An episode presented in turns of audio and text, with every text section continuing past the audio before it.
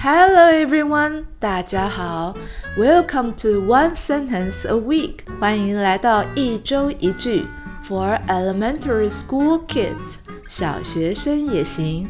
I'm your host Emily. In this program，在这个节目，you will learn，你将会学习到 a new sentence，一个新的句子，every week，每一个星期。 Today，今天 we'll start with a simple sentence。我们从一个简单的句子开始。I do housework。我做家事。I 我 do 做 housework 家事。I do housework。我做家事。我们来看 housework。 这一个字很有意思哦，它是两个字所组合成的，前面是 house 房子，后面是 work 工作。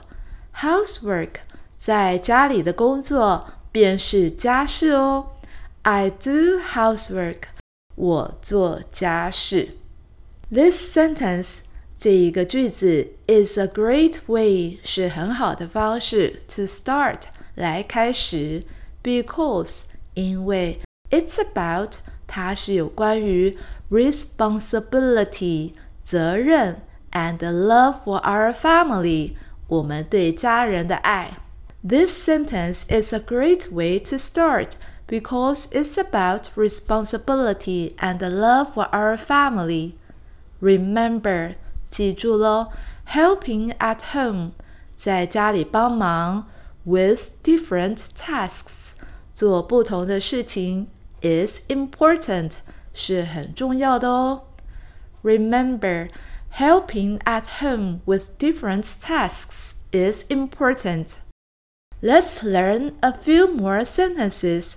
我们再来学更多的句子，beginning with I do，是以我做 I do 开头的句子。 Number one, I do my homework. 我做我的功课。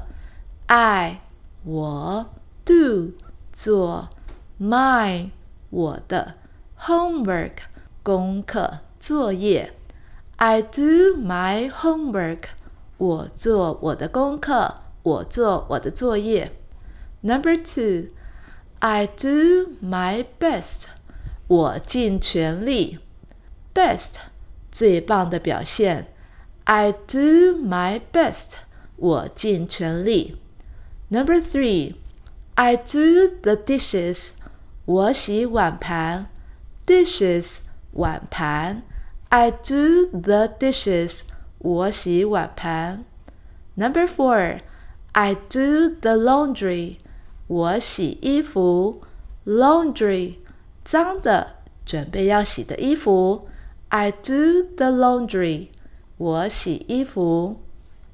Let's listen to the sentence of this week again. 我们再来听一次这一周要学的句子。I do housework. 我做家事。I do housework. 我做家事。Learning a new language. 学习新的语言 is like 就很像 doing something new，做一些新的事物，every day，每一天。Learning a new language is like doing something new every day. So，所以 keep up，继续 the good work，好的表现。